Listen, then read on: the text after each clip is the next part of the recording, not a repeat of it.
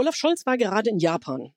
Er hat dort von Wertepartnerschaften gesprochen. Er hat von einer anderen, nachhaltigeren, klügeren Globalisierung gesprochen. Es geht um nicht weniger als eine neue Weltordnung. Darüber, über Geopolitik, Abhängigkeiten und auch über Technologie wollen wir heute sprechen. Herzlich willkommen zu Folge 45 unseres Wirtschaftspodcasts Manager Kreis Impulse. Heute zum Thema Technologie als Machtinstrument. Mein Name ist Marion Ohnesorg und ich bin geschäftsführendes Vorstandsmitglied im Managerkreis der Friedrich-Ebert-Stiftung. Ich freue mich sehr, dass wir heute Katrin Suder bei uns zu Gast haben. Katrin Suder ist selbstständige Aufsichtsrätin, Beraterin und Vorsitzende des Digitalrates. Sie war von 2014 bis 2018 Staatssekretärin im Bundesministerium der Verteidigung. Und sie hat ein Buch herausgebracht, das Geopolitische Risiko Unternehmen in der neuen Weltordnung. Herzlich willkommen an Katrin Suder. Ich freue mich, bei Ihnen zu sein. Gehen wir direkt mitten in das Thema hinein. Technologie als Machtinstrument ist ein Stichwort. Alle reden ja gerade völlig zu Recht über Rüstung und wenn wir nicht über Rüstung und Verteidigung reden, ist Energiesicherheit das Thema. Warum sollten wir auch über Technologie sprechen und was hat das Ganze mit Geopolitik zu tun? Ja, zum einen unterliegt natürlich Technologie auch all diesen Themen. Also Rüstung ist in, in, vielen Bereichen Hochtechnologie, Energiesicherheit, das ganze Thema Grids. Ohne Technologie kommt das alles nicht ja. aus und sowieso gar nicht mehr, wenn man dem allen zugrunde liegen ja Halbleiterchips. So, und was hat das jetzt mit Geopolitik zu tun?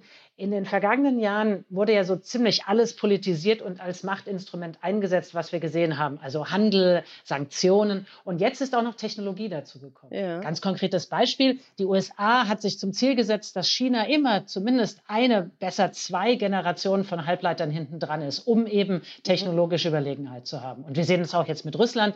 Zum Beispiel dürfen ja keine bestimmte Computer und Chips mehr nach Russland exportiert werden. Genau, also auf die Chips und also verschiedene Aspekte komme ich gleich nochmal zurück.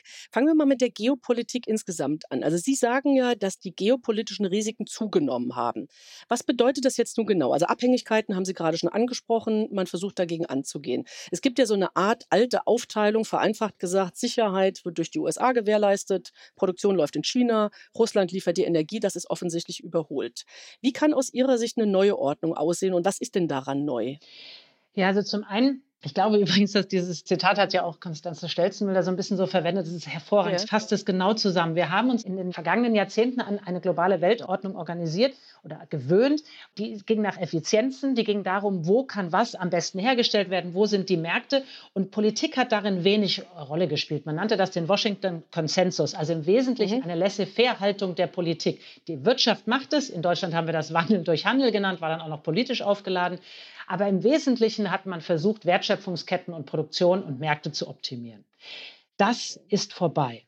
Das ist, glaube ich, jetzt spätestens seit dem schrecklichen Krieg durch Russland in der Ukraine allen bewusst geworden. Das war aber schon länger so. Das sind größere Linien, nämlich zum Beispiel die Instabilität zwischen USA und China. Das ist ein Systemwettbewerb. Oder auch das ganze Thema Fragmentierung. Die Welt ist nicht mehr flach, wie wir es gesagt haben, sondern in Indien herrschen andere Gesetzgebungen, zum Beispiel in Bezug auf den Umgang mit Daten, als wir es in China haben, als wir es in Europa haben, als wir es in den USA haben. Und diese Fragmentierung der Welt, zusammen mit Systemrivalitäten, zusammen jetzt mit Kriegen, bedeutet einfach, dass Geopolitik eine völlig neue Rolle spielt. Ich kann mich nicht mehr sowohl wirtschaftlich als auch politisch nicht mehr nur danach optimieren, wie ich am besten produziere, wie es am günstigsten oder am innovativsten ist. Mhm. Ja, und jetzt vielleicht noch ein Satz, die neue Weltordnung, das ist natürlich die Frage, was ich mir wünsche. Und da finde ich das Zitat, was Sie von Olaf Scholz gebracht haben, natürlich sehr gut. Ich wünsche mir auch eine nachhaltigere, klügere Globalisierung. Ich bin aber nicht sicher, ob das die Welt ist, auf die wir uns einstellen müssen. Leider, leider. Nicht, weil ich es auch nicht besser finde, aber durch diese verschiedenen Treiber dahinter, insbesondere den globalen Konflikt zwischen USA und China, bin ich nicht sicher, ob sie nachhaltiger wird oder ob sie nicht eher noch destabiler und konfliktreicher wird. Ja, schauen wir uns mal ein paar Beispiele an, also zu diesem Thema Digitales, dabei würde ich gerne kurz bleiben. Nochmal Ukraine, Sie hatten es gerade schon angesprochen. Inwieweit spielt dort digitale Technik momentan eine Rolle im Sinne von Cyberangriffen und Abwehr in diesem Krieg gegen die Ukraine? Also wenn wir das Thema Cyber angucken, erstaunlicherweise, und das hat verwundert mich selber immer wieder, noch keine bedeutende. Ja, wir sehen systematische Angriffe von Russland auf Webseiten der Regierung in der Ukraine, die soll destabilisiert werden. Da werden aber auch mit Hilfe von verschiedenen westlichen Unternehmen, die werden gerade noch aufrechterhalten. Das heißt, diese simplen DDoS, also Distributed Denial of Service, also massiver Power auf Webseiten, um die in die Knie zu zwingen, das sind ja keine sehr sehr komplizierten, auch keine sehr nachhaltigen Angriffe. Die sind eher mehr Kampagne als etwas. Wir sehen im Moment noch nicht großflächig angelegte Cyberangriffe. Das wundert mich mhm. selber. Ich kann es auch, ich habe mit vielen Experten auch darüber gesprochen. Wir erklären es uns im Moment noch nicht so genau. Wir fürchten, das könnte auch übrigens außerhalb der Ukraine überhaupt erst noch kommen später. Ja. Also insofern Cyber sehen wir wenig. Wir sehen aber natürlich Technologie und Teil dessen, warum sich auch die Ukraine so gut verteidigt ist, weil sie moderne, auch drohnenbasierte Abwehrtechniken einsetzen. Und da ist sehr viel Hightech drin. Mhm. Okay, ja. Ja, das ist interessant. Das Stichwort Halbleiter, das haben Sie vorhin schon angesprochen. Mhm. Das Geschäft damit boomt ja, wobei die Aktienkurse jetzt gerade sanken. Die mhm. USA wollen Milliarden in Chips for America investieren. Wir bauen inzwischen in Europa eine eigene Halbleiterfertigung auf, gefördert ebenfalls mit Milliardenbeträgen. Und wir freuen uns über Intel in Magdeburg und andere Planungen. Ist das aus Ihrer Sicht der richtige Weg, auch diese Art von Förderung und Subventionierung? Ja, tatsächlich ist er. Ich bin nicht grundsätzlich eine Freundin von so hohen Subventionen und auch generell sollte man Technologieoffenheit als, als Prämisse haben. In diesem Fall aber, glaube ich, ist es tatsächlich, und es ist eine bahnbrechende Entscheidung gewesen der Europäischen Kommission. Also zum einen, warum ist das nochmal, warum ist das eigentlich so wichtig? Ja. Digitalisierung umgreift uns alle, alle Industrien, alle Bereiche unseres Lebens. Und die Basis von Digitalisierung sind zum einen Halbleiter, dann kommen noch Software und Daten dazu, aber ohne Halbleiter geht einfach keine Digitalisierung. Es ist der Rohstoff der Digitalisierung.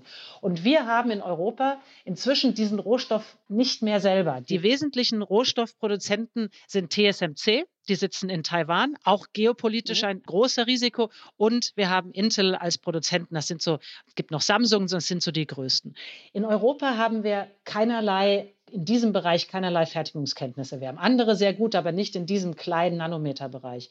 Und ohne ein eigenes Ökosystem, das bedeutet nämlich Fertigung, aber auch Forschung drumherum, das bedeutet auch das Packaging am Ende, also ein richtiges Halbleiter-Ökosystem, werden wir hier auch keine neuen Innovationen schaffen. Zum Beispiel autonomes Fahren wäre eine solche Innovation. Das ganze Thema Industrial IoT, also Digitalisierung von Fabriken und all das, wo wir eigentlich stark sind und sein müssen in der Zukunft. Dafür brauchen wir ein solches Ökosystem. Und deshalb halte ich das, auch wenn das ein Riesenschritt war, ein sehr ungewöhnlicher mhm. Schritt für die Kommission, halte ich den für genau richtig. Ja, zweifellos, ja, genau. Wenn man jetzt sich die, also das eine ist ja die, die Produktion, das andere sind Tech-Konzerne, digitale Plattformen. Wir haben ja jetzt gerade gesehen, die ganz großen Nachrichten, Elon Musk hat Twitter übernommen oder ist dabei. Alphabet investiert unvorstellbare Summen und es scheint irgendwie kaum möglich, dagegen anzugehen. Welche Möglichkeiten hat da Deutschland oder hat auch Europa in Bezug auf digitale Plattformen? Inwieweit bedeutet auch der Digital Services Act, der gerade verabschiedet wurde, einen Durchbruch? Ja, auch ein schwieriges und breites Feld. Also zum einen ja. müssen wir festhalten, dass wir eben genau hier keine, also wir sind in diesem Sinne nicht souverän. Wir haben keine großen Cloud-Anbieter. Wir haben die ganzen großen B2C-Geschäftsmodelle im Konsumentenbereich nicht, ob das Amazon ist oder eben Google Alphabet. So was können wir jetzt tun?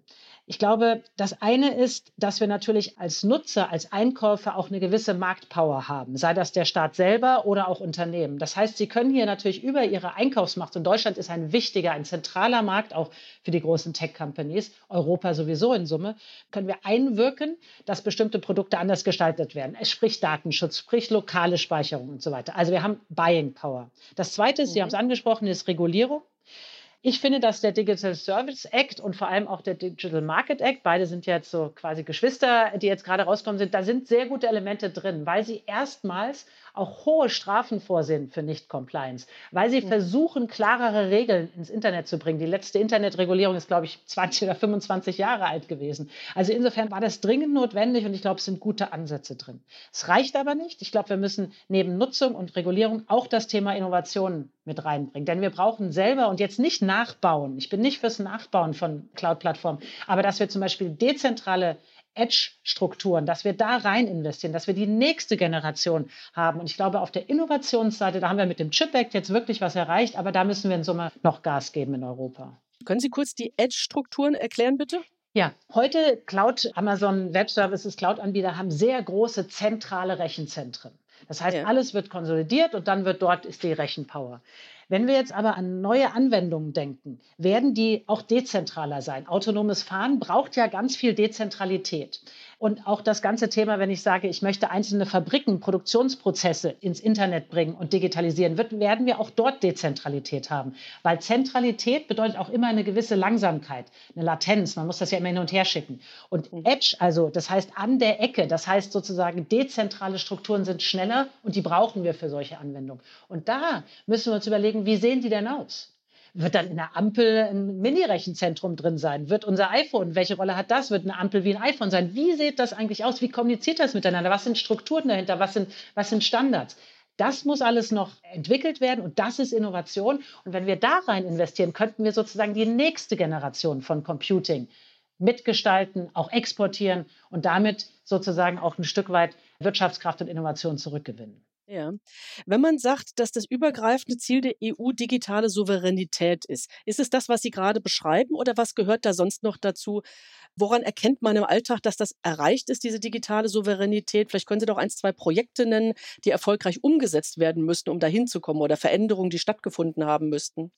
Ja, also in, in der Tat, das alles, sowohl der Chip Act als auch das, was ich beschrieben habe, deutet darauf hin, dass wir ein Stück weit souveräner werden. Wir sind es heute in vielen Technologiebereichen, auch in der Energie. Wir haben es ja alle schmerzlich gemerkt. Und wie Sie gesagt haben, auch in der Verteidigung sind wir zurzeit nicht wirklich souverän. So, wie kommen wir denn zu digitaler oder technologischer Souveränität? Vielleicht vorweg, für mich bedeutet Souveränität vor allem Wahlfreiheit ist was ja. anderes als Autonomie, ist was anderes als Autarkie. Es bedeutet eigentlich für mich Wahlfreiheit. Das heißt, ich kann mein, zumal in diesem Falle die digitale Transformation, die Digitalisierung von allen unseren Bereichen selbstbestimmt nach unseren Werten und Zielen gestalten. Das ist die Definition. Und das ist insbesondere in Krisenzeiten wichtig. Wir sehen es jetzt ja gerade, Energieversorgung, wie unsouverän wir dort gerade sind. So was kann jetzt passieren? Sie haben nach konkreten Projekten gefragt. Ich glaube, das ganze Thema Chipfabrik ist so eines. Denn das würde bewirken, dass wir auf einmal ein Mitspieler werden. Wir haben dann ein Asset, wir können selber Chips produzieren. Das heißt, wir sitzen quasi mit am Tisch und können auch mitgestalten. Ein zweites Thema ist das ganze Thema Mobilfunk. Das hängt auch mit dem zusammen, was wir gerade gesagt haben, wie dezentrale Strukturen miteinander kommunizieren werden in Zukunft. Und auch dort sind wir nicht souverän genug, weil es nicht genug Anbieter gibt. Wir haben das ganze Thema Huawei. Und hier wäre zum Beispiel auf offene, moderne Standards, die nennen sich Open RAN, zu setzen. Das wäre zum Beispiel auch etwas, den könnten dann wieder wir entwickeln. Aus Europa kam mal GSM der erste Mobilfunkstandard. Und warum ja, sollen wir nicht ja. den der Zukunft gehören? Das wären so zwei konkrete. Ich glaube, noch ein drittes, was ich dazu setzen möchte, ist, wir müssen vor allem auch wieder in Kompetenz investieren. Denn hm. das eine ist, Technologien zu besitzen und sie zu beherrschen und damit sozusagen oder sie zu produzieren und damit auch etwas zu, in der Hand zu haben in Krisensituationen. Das andere ist aber überhaupt eine Bewertungskompetenz und auch die Kompetenzen zu haben, was, was, was bedeuten Technologien. Und die, die muss verstärkt werden, die muss in Politik verstärkt werden. Die brauchen wir aber auch in unserer Gesellschaft, um Innovationen zu treiben. Und ich glaube, ganz wichtig ist bei digitaler Souveränität nicht ausschließlich in Technologien zu denken. Natürlich brauchen wir die, sondern auch in Bildung und Kompetenz. Und hier, glaube ich, müssen wir dringend einiges tun und auch das Thema Bildung wieder als großes politisches Thema identifizieren. Das ist leider etwas verloren. Hm. Ja, das glaube ich auch. Das Bildung auf Fachkräfte, haben wir ja. schon viel drüber gesprochen, wird ganz neu wieder aktuell werden. Ich würde gerne nochmal das Ganze auch auf Unternehmen herunterbrechen. Unternehmen müssen sich auch auf diese veränderte Situation, auf die neue Weltordnung einstellen. Wir haben zum Beispiel in unserem letzten Podcast, da ging es um Sustainable Finance, haben wir über Risiken gesprochen, die neu bewertet werden müssen, die in strategische Planung einfließen müssen. Es geht um Abhängigkeiten, Lieferbeziehungen, das haben Sie angesprochen. Enge Vernetzung ist ja teilweise plötzlich zum Engpass geworden. Sie sagen, Unternehmen müssten politischer werden. Was empfehlen Sie konkret, wenn Sie ein Unternehmen beraten? Was sollte prioritär geprüft und umgesetzt werden in der aktuellen Situation oder auch im Blick auf die nächsten Jahre? Ich glaube, ganz wichtig ist, dass Vorstände, Aufsichtsräte, Führungskräfte anerkennen, dass die Form der Globalisierung, wie wir sie kannten, dass die vorbei ist. Vorbei. Mhm. Die ist vorbei und die wird auch lange Zeit vorbei sein. Das wird wahrscheinlich, das wird nicht wiederkommen. Das heißt, es ist nichts, was man aussetzen kann. Das ist nichts, wo man sagen kann, das wird schon noch mal gut gehen oder das kommt ganz anders. Nein, ich, wir sind der festen Überzeugung, es ist eine neue Weltordnung und auf die müssen wir uns einstellen. Und je schneller, je eher, desto mehr können wir noch die Zukunft mitgestalten. So was gehört dann dazu. Das heißt einfach genau, im Grunde, wie Sie es gesagt haben, Sustainable Finance, völlig neue Risikobewertung. Das heißt, Geopolitik, geopolitische Risiken als ein Kriterium, das in Strategie eingeht, das in Investitionspolitik eingeht, dass überhaupt meine ganze Strategie in dem Sinne geopolitischer wird. Und das andere, was dazu gehört, ist das Produktportfolio zum Beispiel zu überprüfen. Wo kommen Dinge her? Was ist da drin verbaut? Aber auch, wo werden sie hingeliefert? Wo bin ich abhängig? Vielleicht muss ich mir neue Produktionsstellen, neue Märkte erschließen. Das ganze Thema Reshoring, also wieder zurückbringen von Produktion, ist ja ein großes Thema. Wie ist mein Verhältnis mit China? Ganz zentrale Frage. Vielleicht gehöre ich zu den Unternehmen, und da wird es einige geben, für die der sozusagen dieser neutrale Middle Ground, das heißt, sie machen mit der USA Geschäfte und mit China, der wird vielleicht weggehen. Wie kann ich mich darauf einstellen? Wie kann ich jetzt umsteuern, damit ich dann in ein paar Jahren, wenn ich dann sozusagen gezwungen bin zu handeln, dass ich dann überhaupt noch Souveränität und Wahlfreiheit habe? Ja, und das Letzte ist, es muss, glaube ich, auch mit einem Kulturwandel einhergehen. Und wir sagen da immer, Perspektivwechsel hilft, wir leben im Primat der Politik. Wir mögen das nicht mögen und wir mögen das vielleicht auch für falsch halten, aber es ist die, die faktische Realität und das bedeutet, dass ich ganz anders auch verstehen muss und auch miteinander es hinkriegen muss, wie tickt Politik und umgekehrt in der Politik, wie tickt Wirtschaft. Ich glaube, die Herausforderung unserer Zeit und da gehört natürlich auch das Thema Nachhaltigkeit ganz dazu, aber auch Krieg und das ganze Thema, das kriegen wir nur hin, wenn wir endlich miteinander die Probleme lösen und nicht sagen, da die Politiker und da die Wirtschaftsleute. So wird es nicht gehen. Ja, das wäre jetzt eigentlich schon ein sehr schönes Schlusswort, aber trotzdem noch mal eine Nachfrage. Inwieweit spielt auch Standortwahl aus Ihrer Sicht eine Rolle für, für Unternehmen? Nach welchen Kriterien sollte die zukünftig entschieden werden, getroffen werden? Oder ist das aus Ihrer Sicht jetzt gar nicht die vorrangige Frage? Nein, nein, nein, nein, die ist absolut essentiell. Also die Frage, wo finden jetzt Investitionen statt, ist auch politisch zu bewerten, geopolitisch. Und wir sehen es ja jetzt schmerzhaft. Viele Unternehmen haben rein danach bewertet, wo gibt es überhaupt noch Fachkräftepools, also wo finde ich die und was ja. ist dann sozusagen die Faktorkosten, was kosten die. Und deshalb sehen wir jetzt ja gerade, ist sehr viel IT-Softwareentwicklung in der Ukraine und in Russland angesiedelt worden, auch und insbesondere von deutschen Unternehmen. Es war nicht so weit weg, dort gab es gute Universitäten und lange Traditionen in Programmierung. Ja, und das rächt sich jetzt. Und genau so, glaube ich, gilt es in Zukunft Investitionsentscheidungen nicht mehr nur nach Faktorkosten und Standort, sondern eben nach politischer und vielleicht auch Blockbildungsdimension. Denn ich habe ja vorhin gesagt, die Welt ist fragmentierter. Sie wird aber wahrscheinlich sich auch, wir nennen das Decoupling, entkoppeln. Sie wird sich wahrscheinlich immer stärker auch in Blöcken formieren. Demokratien versus Autokratien zum Beispiel ist eine Linie. Und insofern zu überlegen, wie muss ich mich aufstellen, wenn solche Blockbildung noch verstärkter kommt, das wird bei Standort- und Investitionsentscheidungen eine ganz zentrale Rolle spielen. Frau Suda, vielen Dank. Das könnte man noch fortsetzen, aber ich denke, das lassen wir so jetzt als Schlusswort stehen. Oder gibt es noch den einen Satz, den Sie noch sagen wollen? Ich glaube, wenn ich einen Satz loswerden will, dann ist, die Welt wird geopolitischer und wir schaffen das, wenn wir mehr Perspektivwechsel, übrigens dasselbe Thema wie mehr Diversity, wenn wir das hinkriegen. Und dann, glaube ich, mhm. können wir auch versuchen, die Chancen daraus zu sehen. Prima. Vielen Dank. Vielen Dank an Katrin Suder für diesen Überblick, für den Einblick in Geopolitik, in dezentrale Strukturen, Wahlfreiheit und vieles mehr. Sehr spannend. Wir laden in einigen Tagen wieder ein zu einer neuen Folge unseres Wirtschaftspodcasts Managerkreis Impulse. Hören Sie gern wieder bei uns hinein. Bis dann. Tschüss und alles Gute. Ich habe zu danken. Tschüss. Thank you.